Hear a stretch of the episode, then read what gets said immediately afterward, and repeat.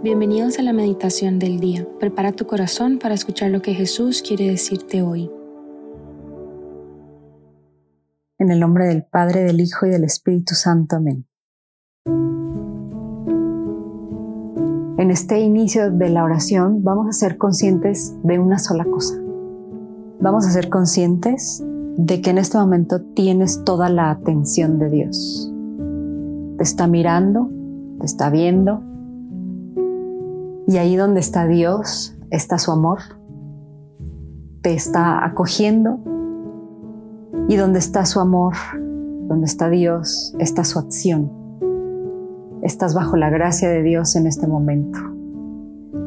Estás bajo su acción, bajo sus alas. Como el salmo que dice, me refugiaré en tus alas. Podemos imaginar las alas del Espíritu Santo. Ahí es donde estamos en este momento. De hecho, vivimos en ese momento siempre. Pero en la oración nos hacemos conscientes y pedimos que esa acción y que esa gracia se intensifique y también ponemos fe en esa presencia y en esa acción y en ese amor. Así que gracias Dios, gracias Espíritu Santo por estar conmigo, por estar en mí, por estar atento a mí. Y yo también quiero estar atento a ti, yo también te quiero escuchar yo también quiero abrazar todo eso que estás haciendo en mí en este momento. Y siendo ya conscientes de esa presencia y acción del Espíritu Santo, vamos a leer el Evangelio de hoy, viernes 27 de octubre. Es el Evangelio según San Lucas, capítulos 12 del 54 al 59. Dice, en aquel tiempo le dijo Jesús a la multitud, cuando ustedes ven que una nube se va levantando por el poniente, enseguida dicen que va a llover y en efecto llueve. Cuando el viento sopla del sur, dicen que hará calor y así sucede. Hipócritas, si saben interpretar el aspecto que tienen el cielo y la tierra, ¿por qué no interpretan entonces los signos del tiempo presente? ¿Por qué pues no juzgan por ustedes mismos lo que les es conveniente hacer ahora?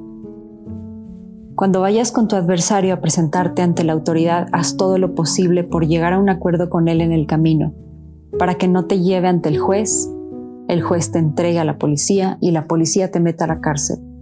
Yo te aseguro que no saldrás de ahí hasta que pagues el último centavo. Palabra de Dios. Gloria a ti, Señor Jesús. Jesús en este Evangelio nos dice entre otras cosas, no juzgan por ustedes mismos lo que les conviene hacer ahora. Parece ser que estas preguntas y estas advertencias que nos va haciendo, dice, tú tienes la capacidad de ver lo que necesitas hacer ahora en tu vida. No, no, no me digas que no, no me pongas excusas. Él nos ha puesto nuestra conciencia, digamos, como una brújula interior para saber dónde está el norte, para saber dónde está Él, para saber lo que nos conviene. Y dice, no, no, no me digas que no, que no sabes por dónde. No me digas que no.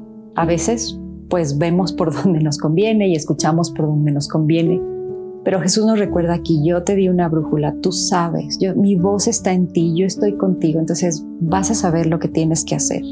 Y a veces nos falta, ¿qué será? No sé si un poco de valentía para ponerle nombre a las cosas o para decir, sí, realmente por aquí están los valores del Evangelio y no por acá, por lo tanto me conviene hacia ese valor y no hacia este otro lado. En fin, saber lo que nos conviene.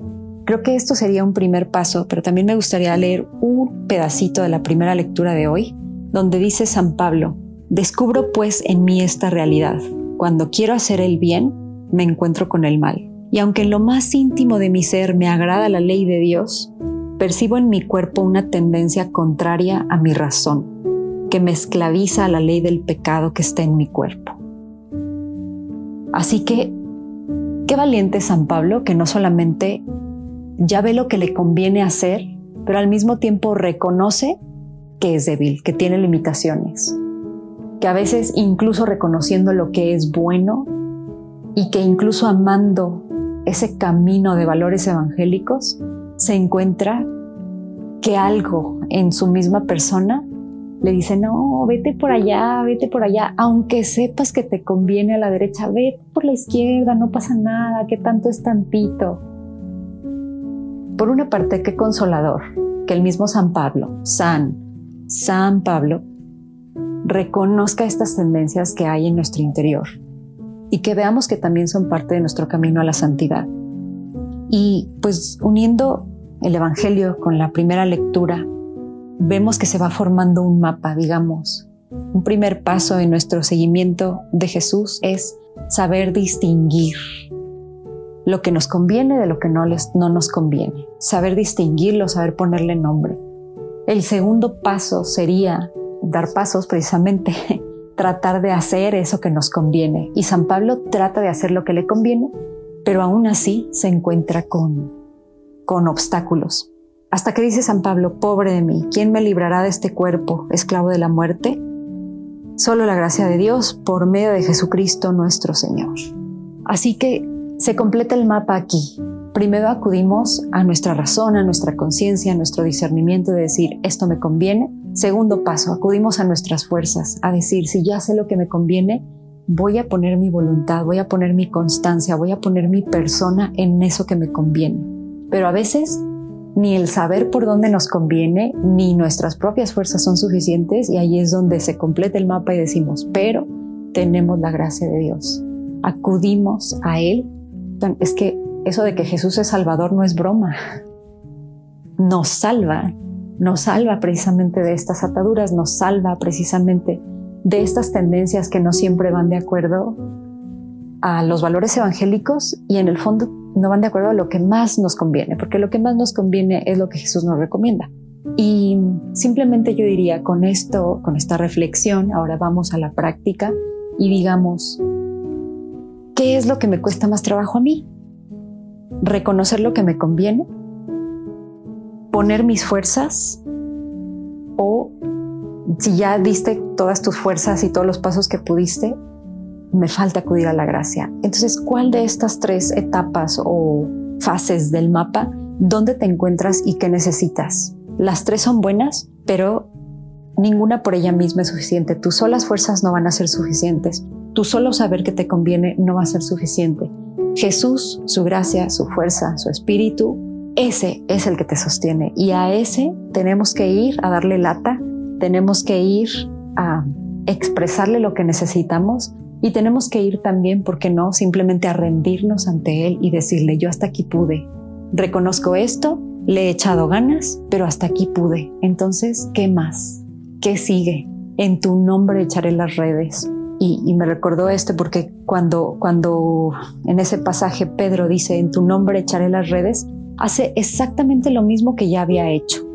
O sea, intenta pescar de la misma manera, pero ya es en nombre de Jesús, ya es apoyado en la gracia, ya es con esa fuerza sobrenatural y es entonces cuando da fruto su esfuerzo y se produce un milagro y así es en nuestras vidas también. Una vez que reconocemos a dónde vamos, una vez que le echamos todas las ganas, una vez que nos rendimos a la gracia, le decimos, en tu nombre Jesús, lo voy a volver a intentar, en tu nombre, con tu gracia, con tu fuerza, sé que estás conmigo, me rindo a ti, haz que brille tu fuerza, haz que brille tu gracia, aquí estoy y por favor, ayúdame a que brille tu gracia en mí. Espero que podamos hacer estos tres pasos o que si estamos atorados en alguno, pasemos a otro, pero ojalá que sirvan estos tres pasos de este mapa para ser mejores seguidores de Jesús y recibir muchas más bendiciones de Él.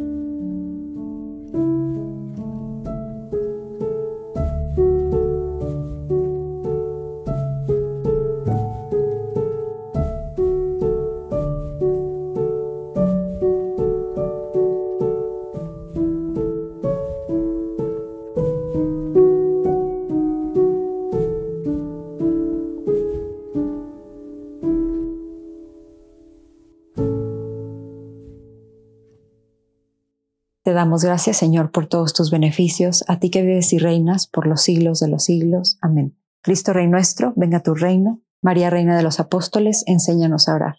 En nombre del Padre, del Hijo y del Espíritu Santo. Amén.